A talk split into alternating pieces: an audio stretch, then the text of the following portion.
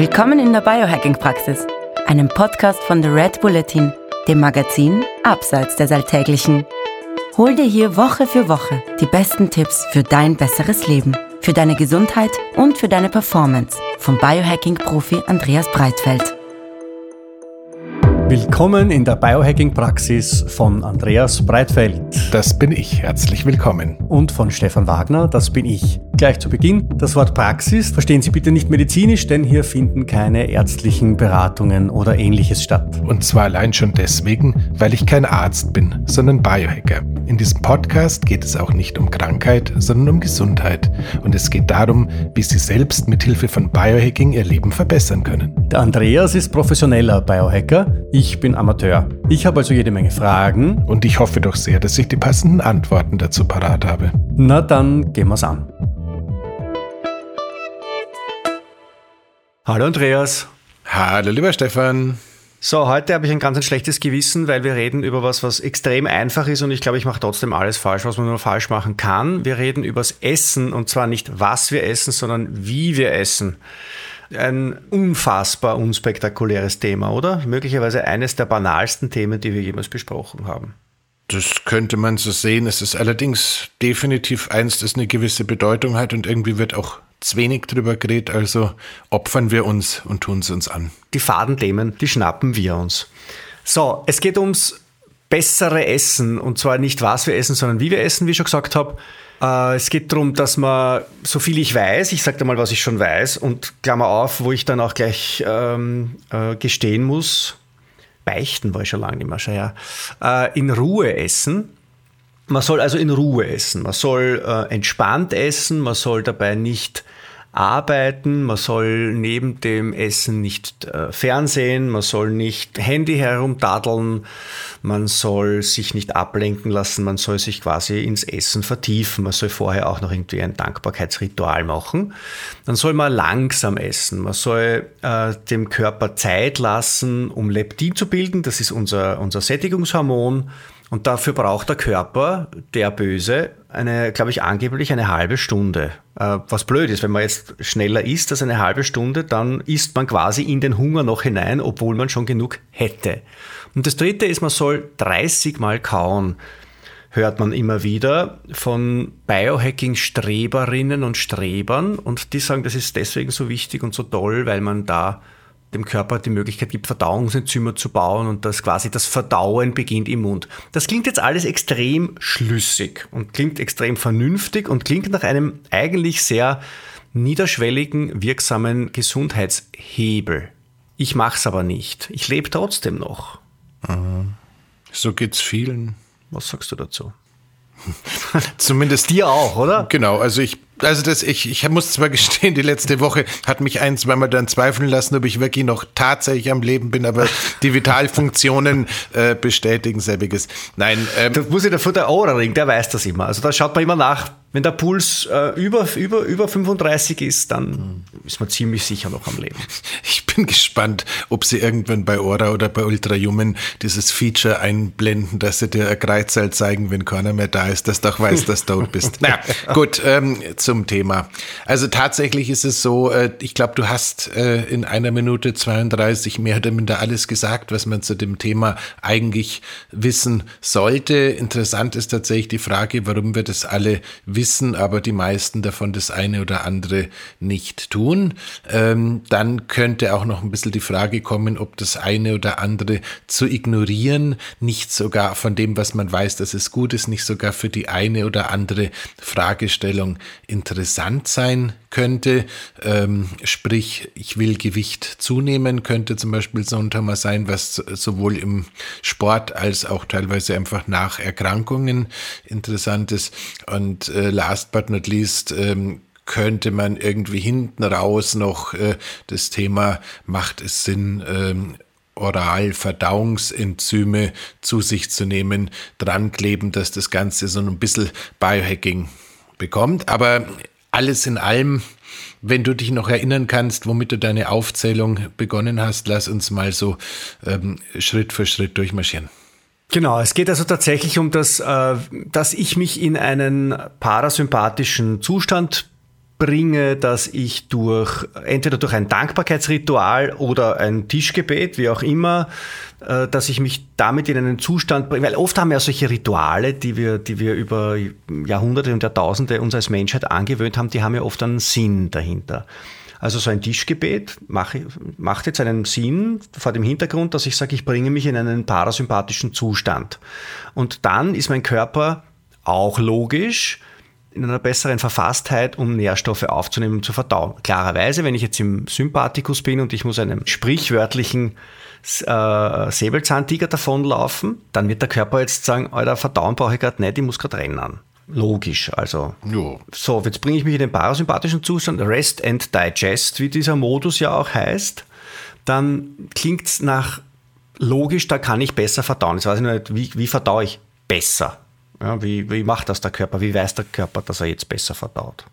Und macht es überhaupt einen Sinn? Oder ist, es, oder ist der Unterschied zwischen mit Handy nebenbei essen oder den Salat neben der Arbeit zum Mittag runterschlingen, ist der Unterschied so dermaßen egal, dass es dann wieder nicht ins Gewicht fällt? Das ist tatsächlich eine sehr interessante Frage. Ich glaube, man muss ein bisschen, muss das ein bisschen in Scheibchen schneiden, weil sonst werden wir dabei nicht glücklich werden. Also dieses eine Scheibchen äh, könnte schon mal sein, für wen und warum sind diese Ratschläge entstanden und was passiert, wenn wir sie ignorieren. Also ich persönlich gehe jetzt mal davon aus, dass so ein, äh, solange keine wirklich körperliche Aktivität, also wie Rennen oder schwer heben oder sowas dazwischen kommt, dass die äh, mhm. Verdauungsenzyme, die, äh, wie sagt man das, sekretiert, abgegeben werden im Magen, dass die mehr oder minder die gleichen sind, ob du dabei irgendwie ähm, auf Netflix äh, dem äh, Dr. Note zuschaust, äh, wer irgendwelche Leute stückelt oder wenn du bloß ganz entspannt äh, dein Fleisch schneidest und kaust. Ich glaube, das könnte allein noch nicht so richtig ein großes Thema sein. Ich glaube, das wurde auch so nicht wirklich untersucht. Ich glaube, das meiste, was wir zum Thema viel kauen äh, und so weiter und so fort haben, ist einerseits äh, etwas, was wir uns später anschauen müssen, nämlich dass einfach die Verdauung im Mund schon beginnt. Und das Zweite ist halt, dass das, äh, seit man sich mit Kauen wissenschaftlich beschäftigt, vermutlich auch einfach dieses Thema mit äh, Gewichtsmanagement und äh, Sättigungspunkten und sowas eine Rolle spielt. Und ich glaube, der mhm. wesentliche Punkt, warum immer so fürchterlich davon abgeraten wird, ähm, jetzt unkonzentriert zu essen, also sprich mit Mobile oder sonstiger Beschallung, ähm, Ablenkung ist vermutlich tatsächlich diese Geschichte, dass du es nicht mitbekommst, wenn der Körper irgendwann mal sagt, du, eigentlich war es jetzt gut, ähm, wir hätten sowas mhm. wie eine Sättigung erreicht. Sättigung müssen wir sowieso differenzieren. Ähm, da gibt es, äh, soweit ich mich erinnere, zwei unterschiedliche Wege. Den einen hattest du im Vorfeld ja schon mal angesprochen. Das ist das Thema über das Leptin, also sprich ja. dieses ähm, Sättigungshormon. Und dann ist es allerdings auch so, dass es gleichzeitig ja auch noch einen Mechanosensor gibt, der quasi über die Befüllung des Magens auch schon mal signalisiert, da ist kein Platz mehr. Mhm. Und gerade dieser Mechanosensor könnte jetzt einer sein, der relativ schnell übersteuert werden kann. Das heißt, der scheint nicht ganz so laut zu schreien wie andere Signalwege im Körper. Und das wäre jetzt mein erster Verdacht, warum äh, dieses Abgelenktsein beim Essen oder zu, äh, zu intensiv auf irgendwie ein Device starren oder sowas schädlich sein könnte, weil wahrscheinlich dieser Mechanosensor ein wenig über lagert wird. Das heißt, ähm, du, du, schneid, du schneidest, du kaust, du schaust, du schneidest, du kaust, du schaust und irgendwann bist eigentlich schon voll, aber du merkst es eigentlich nicht und erst wenn dann mit äh, T plus 30 dieses äh, Leptin-Thema dazukommt, dann könnte es irgendwie sein, dass du sagst, oh boah, jetzt bin ich aber satt. Das und da bin ich aber schon übersatt. Und, mein, und der, der Magen, der mich angeflüstert hat und gesagt hat, du mein Lieber, eigentlich wäre schon genug, das habe ich überhört, genau. weil ich ja, weil ich ja durch die, durch die Beschallung und Betüdelung durchs Handy abgelenkt war. Jetzt könnte man natürlich auf der anderen Seite ähm, im Sinne einer dialektischen Erörterung sagen, wie ist das denn jetzt bei so einem italienischen äh, Familien Essen mit. Äh, Vielleicht sind die italienischen Mägen auch lauter. Ja, nein, nein, das ist eine gute Frage, aber ganz ehrlich, wenn das, wenn da so 15, 16 Leute am Tisch sitzen und es einen Gang nach dem anderen gibt und es wird gelacht und es wird gespeist und es wird gespachtelt und es wird gelacht und es und die Kinder rennen umeinander, ähm, wahrscheinlich wäre es da auch schon so, dass man davon ausgehen könnte, dass der Mechanosensor ein bisschen überlagert wird. Also so ganz äh, verstanden hat man es nicht. Sicherlich ist es aber schon so, wie du vorher auch äh, klar gesagt hast, dass dieser ähm, potenzielle Säbelzahntiger ja mehr oder minder jede Vitalfunktion, die wir so haben, ein wenig beeinträchtigt. Das heißt einfach dieses Gefühl, wirklich äh, im Parasympathikus drin zu sein, dieses äh, Gefühl entspannt und mit einem leicht äh, wohligen, ja, Behagen ans Essen zu gehen, ist sicher eine sehr, sehr wertvolle Idee. Und äh, wir wissen es aus den Blue Zones, wir wissen es aus allem, was wir zum Thema ähm, lang Leben irgendwie gehört haben. Natürlich ist es eine sehr gute Idee, wenn du nicht alleine isst. Und äh, mhm. dementsprechend äh, wäre das vielleicht auch noch ein bisschen der Umkehrschluss von ähm, Wohlbefinden ist wahrscheinlich das Wichtigere als, also wenn ich jetzt zum Beispiel ein, ein strikter Veganer bin und ich äh, sehe einen Horrorfilm nebenbei, wo gerade Menschen geschlachtet werden, dann wäre das wahrscheinlich für mein Wohlbefinden nicht so zuträglich. Aber wenn ich jetzt, wenn ich jetzt als Veganer nebenbei sehe, wie, ich weiß nicht, eine, eine, eine, Dokumentation über das glückliche, über die glückliche Aufzucht von Gänseblümchen, dann würde das vielleicht mein Wohlbefinden wiederum steigern. Da, da, da, kommen, da kommen wir in so tief spirituelle Bereiche, Stefan. Da kann ich mich jetzt gar nicht so wirklich dazu äußern. Aber sie ich glaube auch, dass die Gänseblümchen-Dokumentation noch ein relativ unterschätzter, ein relativ unterschätzter Kunstzweig ist. Es gab eine Zeit, da konnte man sich, zumindest wenn man sich für das Thema interessiert hat, so ähm, wie eine Cannabispflanze im Zeitraffer wächst, mit lustiger Musik anschauen oder psychedelische Pilze, wie die sich so bewegen. Also es gibt sowas durchaus, wenn man lang genug sucht. Ähm, das Gänse Gänseblümchen scheint mir da allerdings ein bisschen unerforscht zu sein. So, aber bitte, bitte, bitte, bitte zurück zum Thema. Ähm, das heißt, aber es geht um Wohlbefinden. Wir reden gerade über Wohlbefinden. Das, ja? heißt, das heißt, dieses Wohlbefinden erscheint mir wirklich ein essentieller Teil zu sein. Und ähm, das wird halt gemeinhin wohl eher in Gemeinschaft äh, hergestellt als alleine. Jetzt könnte man äh, wieder drüber nachdenken. Wir haben das Handy gerade so ehrlich verteufelt. Angenommen, du sitzt gerade allein in äh, Dubai oder in Tokio und es ist Essenszeit und äh, du möchtest jetzt aber nicht alleine essen, weil dir einfach äh, der Kontakt zur Familie fehlt, wäre da jetzt ein FaceTime-Anruf ähm, zu deinen Lieben zu Hause in dem Moment eine böse oder eine gute Idee, weil es ist ja irgendwie auch Device, du bist ja auch irgendwie abgelenkt, aber auf der anderen Seite, wenn die ähm, die Essgeräusche des anderen ertragen, wahrscheinlich, wahrscheinlich ähm, wäre es eher besser als schlechter. Ähm, also für dich wäre es wahrscheinlich gut, aber für die anderen, noch dazu, wenn man die Kamera so ein bisschen weiter unten hat und man, und man, und man nähert sich dann mit dem Essbesteck dem, den Kauwerkzeugen, dann entstehen Perspektiven, die sind.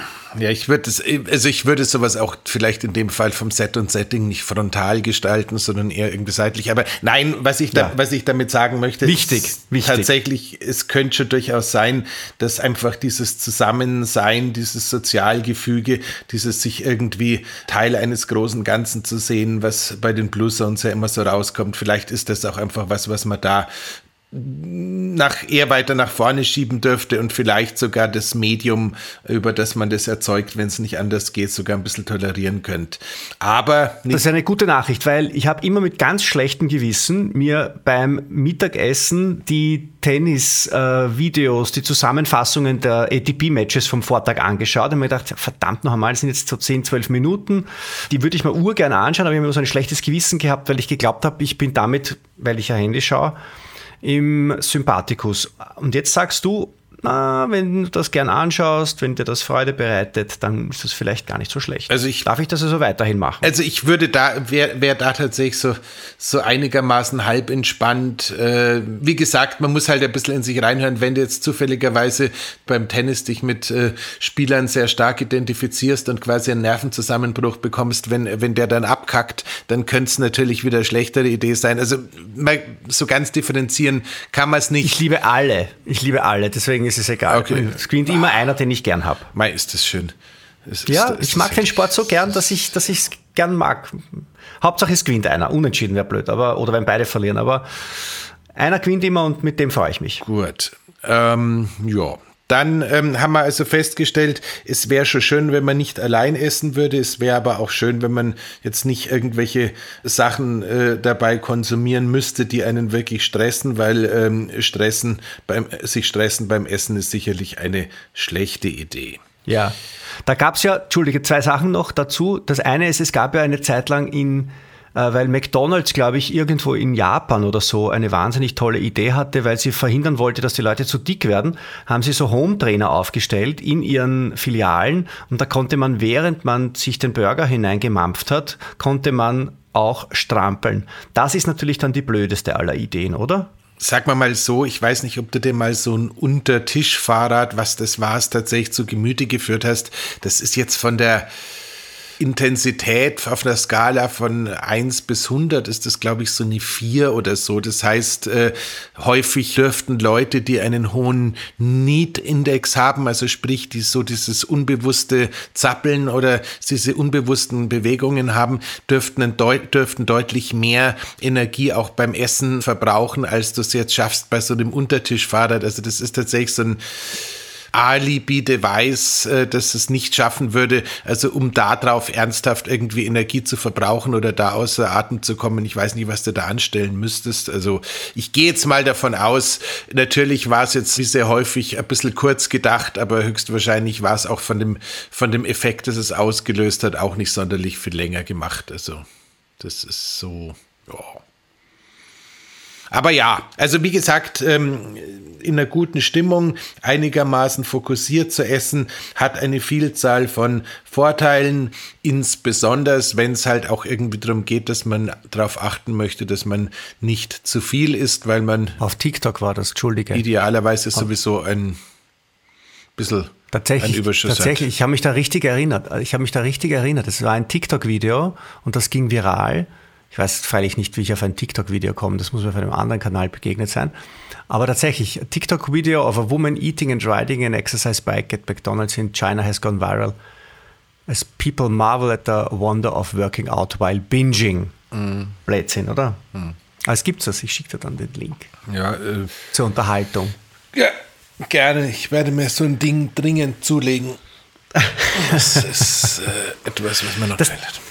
Das Zweite, was mir noch in dem Zusammenhang eingefallen ist, du erinnerst dich an unsere Blutzuckerfolge oder an die eine Blutzuckerfolge, wo ich dir erzählt habe von, von, den, mhm. von dem Test, äh, den ich mit, mit meinem Device gemacht habe.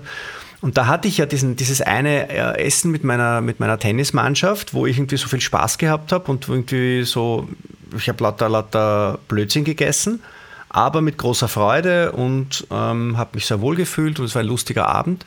Und mein Blutzucker ist überhaupt nicht so weit hinaufgegangen, wie, wie er das sonst in diesen Zeiten hinaufgegangen ist. Also auch das ein Indiz für Wohlfühlen ist wichtiger als Ruhe.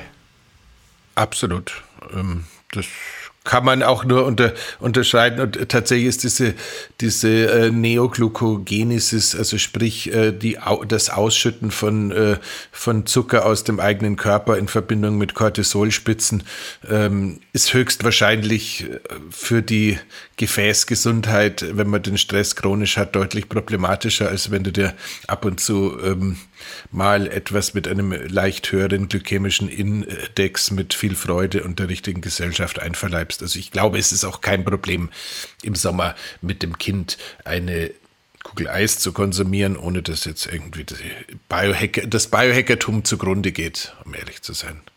Gut. Kauen. Wie oft kaust du, Andreas?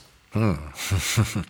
ähm, wie heißt es immer so schön? Äh, do, do as I say, and, äh, nicht, and nicht do, do, do as I do. Ähm, also ähm, tats tatsächlich ist es so, ich habe eine schöne Geschichte, wie so oft zu dem Thema. Ich bin ja ähm, in halb fortgeschrittener Jugend ins Internat abgeschoben worden, beziehungsweise bin da sehr freiwillig hingegangen, weil es äh, da, wo ich war, einfach nicht gut war. Die ähm, Schule beziehungsweise ein Teil der Lehrkräfte hatten komplett andere Vorstellungen von dem, was ähm, Menschsein so ausmacht als ich und auch äh, ja doch mit großem Sicherheitsabstand von 30 Jahren oder 35 Jahren gehe ich nach wie vor davon aus, dass die teilweise einfach ganz massiv einen an der Waffel hatten, mit Verlaub gesagt. Das heißt, äh, meine Rettung war letzten Endes der Weg ins Internat, äh, wo die Menschen irgendwie anders waren und viele auch eher so wie ich und nicht so, wie man es da im tiefsten äh, Münchner Umland äh, das ist so, das war so und das wird immer so damals gedacht hat. Ähm, Internat hat ja lustige Sachen, da gibt's also festes Essen, feste Essenszeiten und äh, in der Regel mäßige Essensqualität. Das heißt, ähm, so irgendwelche Sterneköche kommen da sehr selten vorbei. Das hat eher was von der, naja, Kantine, aber ab und zu gab es natürlich so Momente, da haben die in der Kantine auch mal getroffen und äh, es war nicht nur genießbar, sondern vielleicht sogar gut, geschweige denn, wie der Norddeutsche sagt, lecker. Das heißt, es war schon durchaus sinnvoll, wenn du mit 280 äh, anderen, auch gerade so im Wachstum befindlichen Jugendlichen, ähm, wahrscheinlich waren es ein paar mehr Jungs als Mädels, im Speisesaal sitzt und es zufälligerweise mal gut war, in der Lage zu sein, so schnell zu essen, dass du dir noch einen Nachschlag sichern konntest. Ja. Gut, ähm, das heißt. Es tauchen jetzt so von meinem geistigen Auge Bilder auf von diesem äh, Frankfurter Würstchenwettessen und, und, und solchen Bildern. Na, es ist so nicht. Also weder Hamburger Platten noch Frankfurter Würstchenwettessen, aber tatsächlich ist es schon so, dass ähm, die Fähigkeit, äh, Nahrung unnötig schnell zu essen in so einem Setting einfach mit so einem ja, wenn es zufälligerweise mal gut war, ja, vermittelten Futterneid tatsächlich den, den Menschen äh, oder den jungen Menschen antrainiert wird. Und ich kenne jetzt kaum jemanden aus der äh, Internatsvergangenheit, der nicht irgendwie so ein bisschen das Thema hat, dass er einen Tacken zu schnell ist, einen Tacken zu unentspannt ist äh, und äh, sich fürchterlich quälen oder beziehungsweise anstrengen muss, um, den, äh, um die Essgeschwindigkeit zu reduzieren. Das heißt, du siehst normalerweise auch bei Anlässen heutzutage äh, könntest du vermutlich von Tisch zu Tisch gehen und bei Geschäftsessen die Leute, die als erstes äh, mit dem Teller fertig sind, fragen, ob sie zufälligerweise mal in einem Internat waren oder sowas. Und ich bin mir sehr, sehr sicher, äh, da gibt es eine sehr hohe Konkurrenz. Das heißt, ähm, wir können. Äh, und die essen dann auch ihren Geschäftspartnern was vom Teller runter oder so? Ja, na, weiß ich nicht. Aber es ist, es ist einfach tatsächlich so, ähm, eine Vielzahl von idiotischen Dingen, die wir uns angewöhnen, passieren halt irgendwie in der Jugend und äh, ne, eine Vielzahl von solchen Sachen werden halt ähm, sozial vermittelt und sind so unterbewusst, dass du es äh, zwar immer wieder mal bemerkst, wenn du drüber nachdenkst, aber den Rest der Zeit einfach keine Konnotation dazu hast und ähm, ja, also was will ich damit sagen? Wenn ich mir Mühe gebe, habe ich eine hohe Essgeschwindigkeit, äh, wenn ich mir keine Mühe gebe, dann bin ich nach wie vor ein Fresssauger. Okay. Also ist, ist genauso. Ähm, du inhalierst es. In, in, in, inhaliere ich, ähm, hat mir sicherlich einen wesentlichen Beitrag auch zu meinem, ja, Leaky Gut Thema vor vielen, vielen Jahren geleistet, weil ich sicherlich äh, den Darm mit äh, zu wenig gekauten und zu wenig eingespeichelter Nahrung zusätzlich äh, belastet habe. Und ich gehe auch tatsächlich davon aus, dass eine Vielzahl von diesen äh, Fällen, wie ich es auch erlebt habe, äh, seinerzeit, dass du dann irgendwann anfängst, so mit äh, wie heißen die, Proton, Protonenpumpeninhibitoren, äh, also sprich so klassische Magensäurehämmer ähm, arbeiten zu müssen und dass das ganze Gedöns viel damit zu tun hat, dass einfach die Essgeschwindigkeit bzw. die Kaudauer nicht so zueinander passen, wie es von der Biologie vorgesehen ist. Da können wir jetzt ganz, ganz super gleich wechseln von der, von der Blödel-Ebene, auf die ich da abgedriftet bin, in eine doch ein bisschen ernsthaftere Biohacking-Ebene. Das heißt, dass die, die Anzahl der Kau, wie sagt man, Kauvorgänge, also ja. wie oft ich halt mein Essen kaue, hat einen Zusammenhang mit meiner Darmgesundheit. Absolut, äh, beziehungsweise es ist vielleicht eine Gelegenheit, den Schaden wieder gut zu machen, aber mhm. ich werde ihn nicht wieder gut machen können, weil ich mich wieder nicht richtig erinnere. Der ähm, superbiologische Zahnarzt Dr. Dominik Nischwitz, Dr. Dome, hat ja dieses Buch geschrieben, das im ähm, Englischen, äh, glaube ich, Health Starts in Your Mouth heißt. Wie es im Deutschen heißt, äh, habe ich das letzte Mal bei einem Podcast hier an dieser Stelle vergeigt. Ähm, wurde daraufhin auch von der Leserin angeschrieben, die gemeint hat, man müsste das unbedingt korrigieren. Habe mir dann gedacht, äh, denn ich kenne den Nischwitz schon so lange und ich mag ihn so ja. gerne und ich glaube, das beruht auf Gegenseitigkeit. Wenn ich sein Buch verhunze, dann ist das völlig in Ordnung, solange ich es nicht schlecht mache, sondern nur den Titel nicht weiß. Ähm, es heißt in aller Munde. Genau, und nicht gesund beginnt im Mund, wie man erwarten ja. würde, wenn man den englischen Titel rückwärts übersetzt. Ähm, Nichtsdestotrotz ähm, ist die Kernaussage gesund beginnt im Mund und äh, deswegen wäre der Titel auch nicht schlechter gewesen. Und äh, Dominik weist da eben korrekterweise darauf hin, dass wir erstens im Mund, dass der Mund sozusagen oder die Mundhöhle und die, äh, und die Kauorgane der Beginn der Verdauungsorgane sind, dass äh, die Tatsache, wie wir essen, wie oft wir kauen, Vertrauen, die Tatsache, dass im äh, Mund diese ganzen enzymatischen Prozesse beginnen, die quasi die Vorverdauung einleiten, dass also dieses ganze Umeinanderkauen und Einspeicheln nicht nur zur Folge hat, dass keine größeren Brocken durch das System durchgeschossen werden, sondern dass das Ganze auch deutlich besser zugänglich wird, dass also sprich das Aufspalten von Nahrungsmitteln in die Einzelbestandteile, mit denen der Körper dann hoffentlich was Sinnvolles anfangen kann, bereits im Mund beim Kauen und Einspeicheln beginnt, was dann natürlich äh, eine gewisse Lanze dafür bricht, äh, den Aufwand bei dieser Tätigkeit einigermaßen hochzuhalten und das Ganze so oft zu wiederholen, dass im Idealfall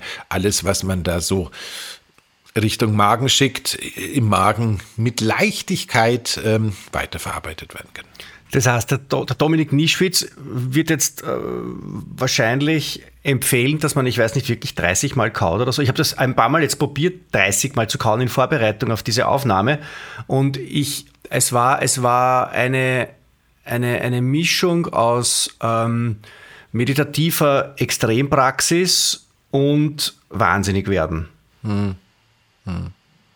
Also, ähm, ich versuche mich gerade zu erinnern, also der der Dominik hat nicht nur eine bezaubernde Frau, die Steffi, sondern auch eins, zwei, drei, ich glaube inzwischen vier, das kann man bei denen irgendwie nicht zählen, also du triffst sie und es ist wieder eins mehr, ähm, kleine Kinder.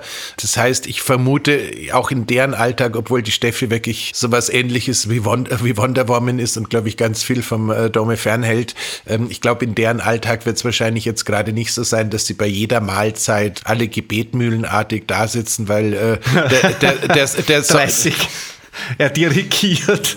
Ähm, also der Säugling und der Frischling danach oder die Frischling danach dürften noch in einem Alter sein, die ein bisschen Aufmerksamkeit benötigen. Das heißt, wahrscheinlich wird es da auch nicht immer so sein, aber grundsätzlich wäre es halt einfach eine gute Idee, den Kaufvorgang deutlich länger zu, durchzuführen, als es die meisten von uns tun. Ich persönlich muss gestehen, es gibt dann irgendwann auch einen Punkt, wenn das Ganze wirklich ein ausgewutschelter äh, Speisebrei ist, der nach nichts mehr schmeckt und der keine Kontur mehr hat, dann könnte ich das wahrscheinlich genauso gut auch in der Schüssel daneben wieder zurückgeben, weil das macht dann irgendwie auch keinen Sinn mehr.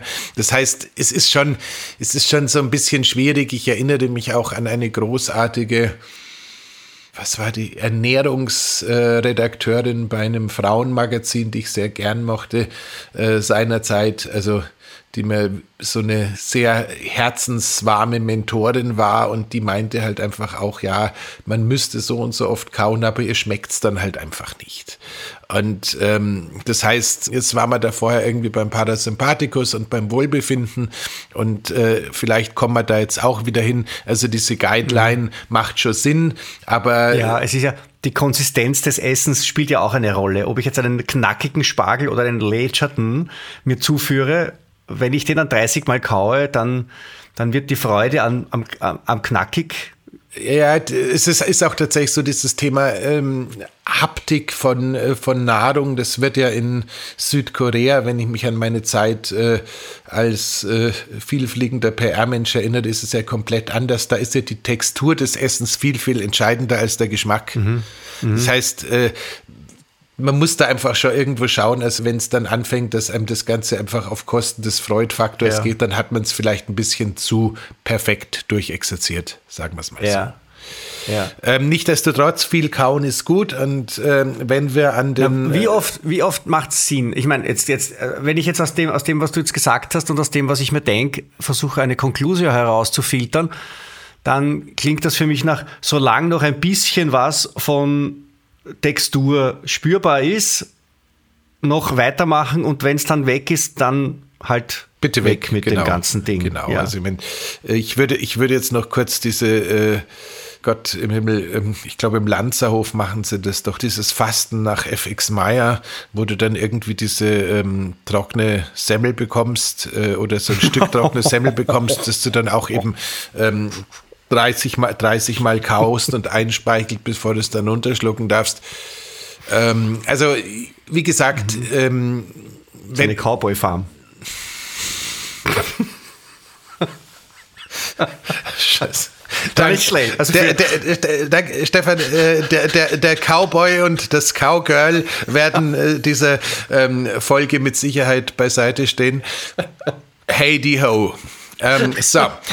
Ähm, zurück also zum Ganzen. Das, also Schönste, das, Schönste, an diesem, das Schönste an diesem, an diesem gesamten Podcast-Projekt ist ja, dass, dass wir den absoluten Blödsinn auch sagen können.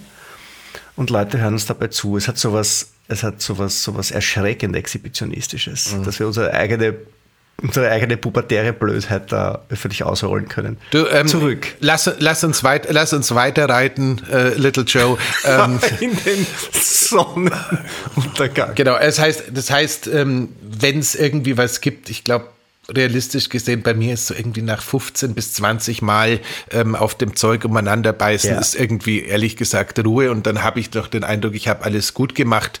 Schlimm ist es wirklich unter massivem Stress Dinge zu essen, die man nicht verträgt. Also ich war ja irgendwie, als das bei mir mit den Nahrungsmittelunverträglichen Unverträglichkeiten losging, so ein Fan von mal schnell auf der Autobahn eine Breze essen und wenn die dann im Hals stecken bleibt, mhm. das, das Wasser panisch aufschrauben und dann noch mit dem Wasser runter runtergießen, dass der Mist immer noch runtergeht. Und ich merke es auch bis heute immer wieder, wenn ich irgendwie meine, ich komme jetzt gerade nach Haus und soll noch irgendwie was arbeiten und brauche aber jetzt ein Stück Käse oder irgendwas, weil es halt irgendwie dieses One Meal a Day Day-Zeitfenster erreicht ist und einfach denke, ich möchte jetzt was essen.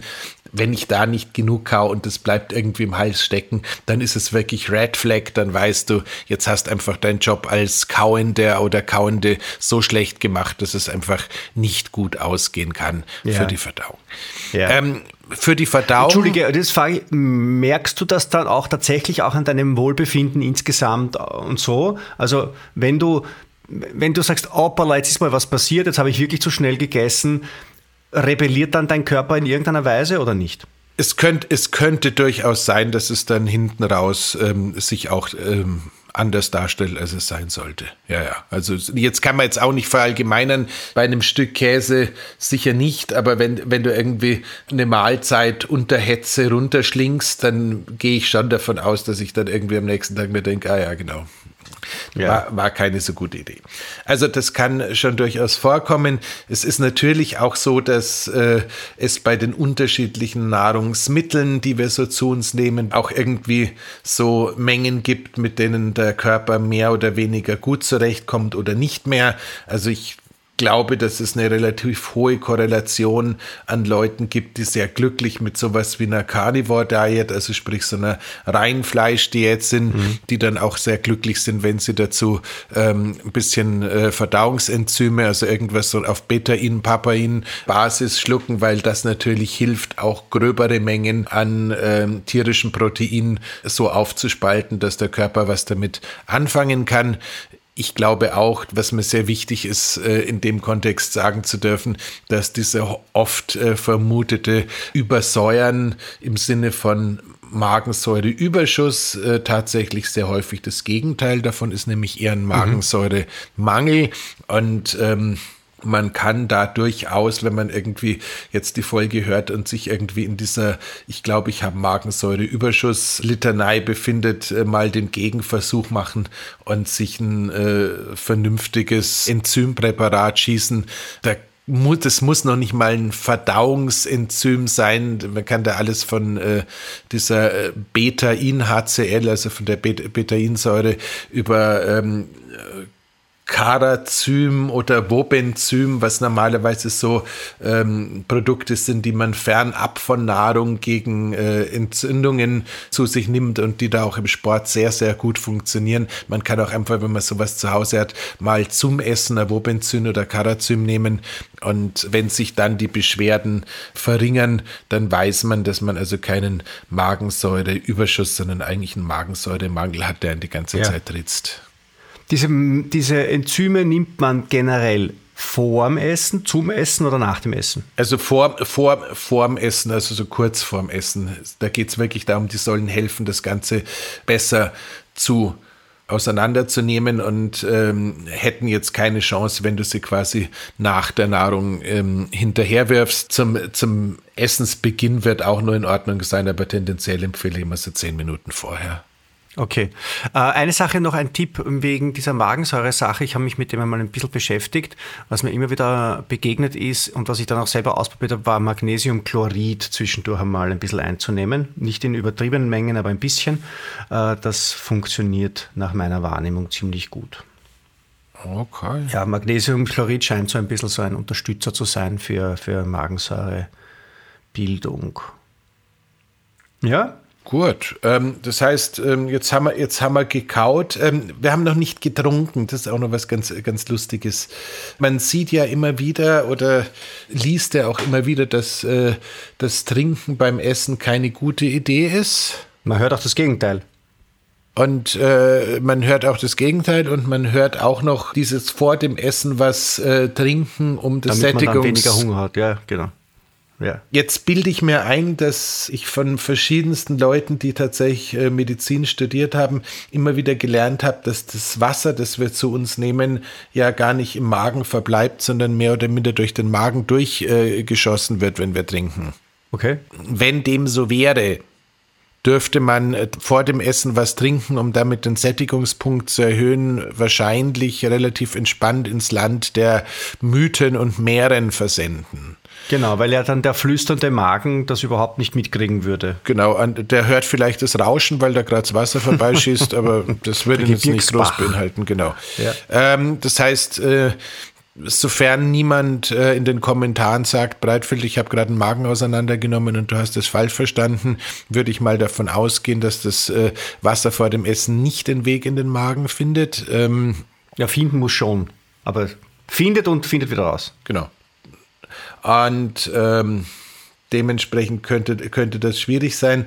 Ähm, bei, dem, bei dem anderen, ich glaube tatsächlich, äh, ist dieses äh, Trinken, Essen, Magensäure-Thema wieder das gleiche. Das heißt, es passt jetzt gerade an der Stelle ganz gut hin. Ich könnte mir vorstellen, wenn du zum Essen viel Wasser trinkst, wird einfach die Konzentration der Magensäure reduziert. Das heißt, das Zersetzen, Zerlegen von äh, den Dingen, die du gerade im Magen zum Zersetzen und Zerlegen aufbewahrst, ähm, wird verschlechtert, verlangsamt oder in der Effizienz zumindest reduziert. Mhm. Das würde dann tatsächlich dafür sprechen, nicht übermäßig viel zu trinken. Auf der anderen Seite glaube ich allerdings, dass äh, wenn man es jetzt mit Nahrungsmitteln zu tun hat, die sowieso einen geringen Flüssigkeitsgehalt haben, dann glaube ich, ist es jetzt auch nicht so wild, wenn man dazu ein bisschen am Wasser nippt. Äh, wir haben ja diesen, äh, diesen ähm, Hubermenschen, Stein der Weisen, Trinkgeschwindigkeit gleich Abgabegeschwindigkeit irgendwann mal ausgegraben. Und äh, basierend darauf, wenn du da also beim Essen so ein bisschen Wasser nippst, glaube ich, wird es keine großen Auswirkungen auf nichts haben was heißt Trinkgeschwindigkeit gleich Abgabegeschwindigkeit? Das da würde heißen, ich muss messen, wie viel Harn ich lasse und Schweiß ich absondere und dann muss ich diese Menge wieder aufnehmen? Nein, andersrum. Das war die Geschichte, dass wenn du ein Glas Wasser schnell trinkst oder wenn du als ähm, Besucher eines Traditionsvolksfests äh, wie dem Oktoberfest ist das ein Traditionsfest? Wurscht. Wenn du halt irgendwie so ein, so ein, so ein Liter Bier, sprich ein Maßkrug, äh, vor dir stehen hast und da schnell trinkst, dann musst du äh, den Platz auf der Bierbank schnell aufgeben, weil ähm, du äh, zum Wasser lassen gehen musst. Ach so. Währenddessen, Aha. wenn du ähm, an dem Bier nippst, was sicherlich äh, nicht im Sinne des Veranstalters ist, ähm, aber es hat dann zumindest, hätte dann zumindest zur Folge, dass du ähm, auch nicht so schnell raus müsstest. Das heißt tatsächlich, wenn man das Problem hat, dass man äh, häufig beziehungsweise äh, schnell auf die Toilette muss, könnte es einfach sein, dass man einfach zu schnell trinkt. Und das ist gerade auch in der Schlafgestaltungsphase ganz schön interessant, weil wenn du quasi irgendwie, selbst wenn du normalerweise ein schnelles Trinktempo hättest, irgendwie den Letz-, die letzten Schlucke am Abend nur noch so ganz vorsichtig zu dir nimmst, hättest du vielleicht eine Chance, dass dieses nachts nach zwei Stunden oder drei Stunden Ah, zum okay. ersten Mal zum Bisseln raus müssen keine Rolle mehr spielt. Okay, das heißt, wenn ich mir jetzt noch irgendwie ein, ein Glas Wasser noch reinschütte vor dem Schlafengehen, dann ist das, dann ist die Wahrscheinlichkeit, dass das relativ bald wieder raus muss, größer, als wenn ich dieses Glas Wasser verteile auf, ich weiß nicht, zehn Minuten immer wieder kleine Schlückchen. Yes, Sir. Genau Aha, das. schau, da schau her, das hätte ich gar nicht gewusst. Und äh, dementsprechend würde ich das langsame Trinken auch beim Essen als Vorteil ansehen. So, gut. Das, jetzt haben wir Enzyme genommen, wir haben gekaut, wir haben ein bisschen Wasser getrunken. Wasser geht, kann man was anderes auch trinken zum Essen oder nicht? Gibt es irgendwas, was man, was man essen kann, zum, äh, was man trinken kann zum Essen, um die Verdauungsleistung zu unterstützen oder zu schädigen? Sagen wir mal so, ähm, nach dem Sommer kommt der Herbst und äh, so im, im Herbst gibt es ja normalerweise diese ganzen Kirchweihgänse und diese ganzen sehr fettigen Geflügel. Gerade da ist es ja häufig so, dass man im Anschluss an so einen, äh, an so einen Gänsebraten oder sowas äh, nach dem Verdauungsschnaps schreit. Ja. Rein physiologisch kann ich den nur damit erklären, dass äh, es im Herbst früher darum ging, möglichst viel ähm, wärmendes Depotfett aufzubauen, weil das Einzige, was passiert, wenn du Schnapsal nach dem Essen zu dir nimmst, ist, dass der Körper Vergiftung, Vergiftung schreit und das gesamte Fett aus der Nahrung eins zu eins in Depotfett umwandelt und sich nicht mehr weiter damit beschäftigt, was man dann noch auseinandernehmen könnte, weil quasi der Hochprozentige die äh, gesamte Verdauungsarbeit auf allen anderen Ebenen zunichte macht. Das heißt, was sich, was sich anfühlt nach Verdauungsunterstützung durch das Schnapsel, ist in Wahrheit nichts anderes als eine Depotfetteinlagerung, die der Körper als Reaktion auf eine Vergiftung vornimmt. Du, nä du nähst dir also selber einen gemütlichen Michelin-Männchenanzug. Gut, was natürlich, was natürlich für, also die, diese Martini-Gansel-Völlereien waren für unsere Vorfahren in der Steinzeit hilfreich. Ne- Nein, du, ich glaube, ich glaube, ich glaube einfach, wenn, man muss jetzt so Sachen auch irgendwie in einem, in einem Kontext anschauen und die Winter waren halt früher, was die Speisenangebote anging, deutlich karger als die Sommer. Also ich meine, äh, die Supermärkte waren noch nicht erfunden und äh, naja, egal, wissen wir eh. Gut, ähm, jetzt, das heißt, äh, der, der Verdauungsschnaps ist eine schlechte Idee. Ich würde tatsächlich immer einen Abstand zwischen dem Alkohol als Genussmittel und der Nahrungsaufnahme versuchen zu finden. Tatsächlich zwei Stunden oder so, wenn ich das, wenn ich Ja. mir das richtig vorstelle. Ja, sowas. Also wie gesagt, Damit, damit eben diese, diese äh, Reaktion des Körpers, huch, ich bin vergiftet und muss jetzt schauen, dass ich alles andere, was ich Mhm. gerade nicht abbauen muss, dass ich mich äh, konzentrieren kann auf den Alkohol und deswegen durch die räume ich die anderen Sachen beiseite. Genau, also wieder, wieder, wieder mal ein, ein großes Loblied auf den Sundowner, den man möglichst ähm, ja, früh als Feierabendgetränk zu sich nimmt und dann. Aber dann wird es mit dem Abendessen auch wieder spät. Es ist alles schwierig. Also ähm, ich glaube einfach, äh, wenn man ab und zu ein Glasel trinkt, trinkt man halt ab und zu ein Glasel. Das ist dann auch Biohacking, aber anders. Okay. Also ich krieg's nicht auf die Reihe, dass das alles zusammenpasst, um ehrlich zu sein. Ja. Gut. Ich glaube, wir sind im Großen und Ganzen durch, oder? Nein, Kaffee trinken die Leute ja auch noch gerne nach dem Essen. Ist das irgendwie relevant oder ist das nur eine Reaktion darauf, dass der Blutzucker jetzt irgendwie äh, Rodeo fährt und ich muss deswegen den Kaffee ein, einschütten, damit ich nicht gleich nachher komatös umfalle? Ich bin da jetzt ein bisschen auf der verdammt, jetzt hat er mich erwischt, Schiene. Grundsätzlich, grundsätzlich glaube ich, dass zumindest äh, sofern es ausreichend Abstand zum Schlafen gibt, äh, Koffein tatsächlich eher eine verdauungsfördernde Wirkung hätte. Ähm, also es Einzige, was mir beim Koffein äh, Sorge bereiten würde oder beim Kaffee nach dem Essen, ist, wenn es halt irgendwie am Abend ist, dass man sich quasi den Schlaf zerschießt. Aber wenn du jetzt irgendwie ja. idealerweise sowieso mittags eine schwerere Mahlzeit als am Abend hättest und danach einen Kaffee zu dir nimmst, hätten wir sicherlich so ein paar Mechanismen, was den Transport von äh, Fettsäuren angeht und Pipapo, wo man sagen würde, wenn es eine Form von modernem Digestiv gibt, die man empfehlen kann, ist es ein schöner Espresso oder ein da ist halt Kaffee. Wobei Koffein ja wieder Cortisol und Cortisol und Verdauung.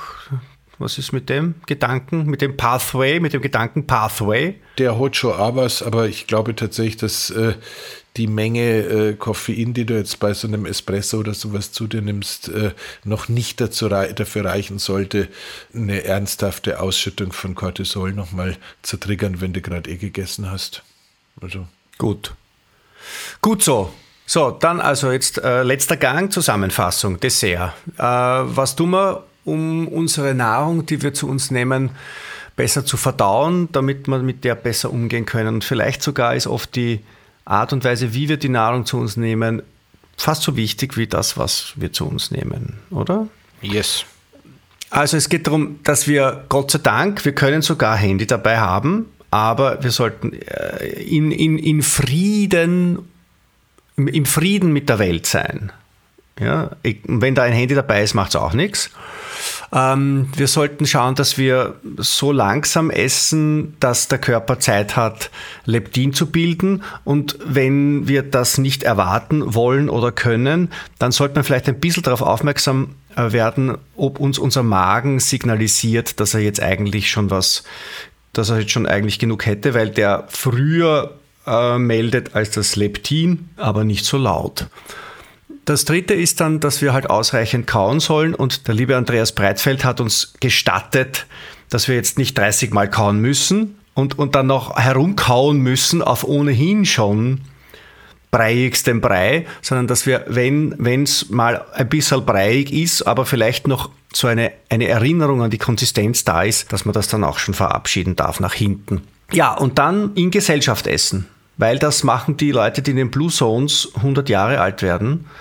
Das heißt, ganz verkehrt wird es nicht sein. Absolut letzten Endes äh, läuft ja sowieso ganz viel immer wieder auf äh, die richtige Umgebung, äh, eine halbwegs entspannte Geisteshaltung und ein bisschen mehr Freude im Leben hinaus. Und die soll beim Essen bitte, bitte unter keinen Umständen drunter leiden. Insofern würde ich sagen, ihr Lieben, lasst es euch schmecken. An Gurden. Bis bald. Bye, bye. Wiederschauen. Das war die Biohacking-Praxis, der Health Performance Lifestyle Podcast von The Red Bulletin. Mehr davon findest du überall, wo es Podcasts gibt, auf www.redbulletin.com und natürlich in unserem Magazin. Stefan Wagner schreibt im Magazin Carpe Diem eine Kolumne über Fort- und Rückschritte im Leben eines Biohackers. Andreas Breitfeld ist der Red Bulletin-Experte für Biohacking. In München betreibt er das europaweit einzigartige Biohacking Lab Mehr Infos dazu findest du auf www.breitfeld-biohacking.com. Hat dir unser Podcast gefallen? Dann freuen wir uns über deine Bewertung. Und noch mehr, wenn du uns weiterempfiehlst.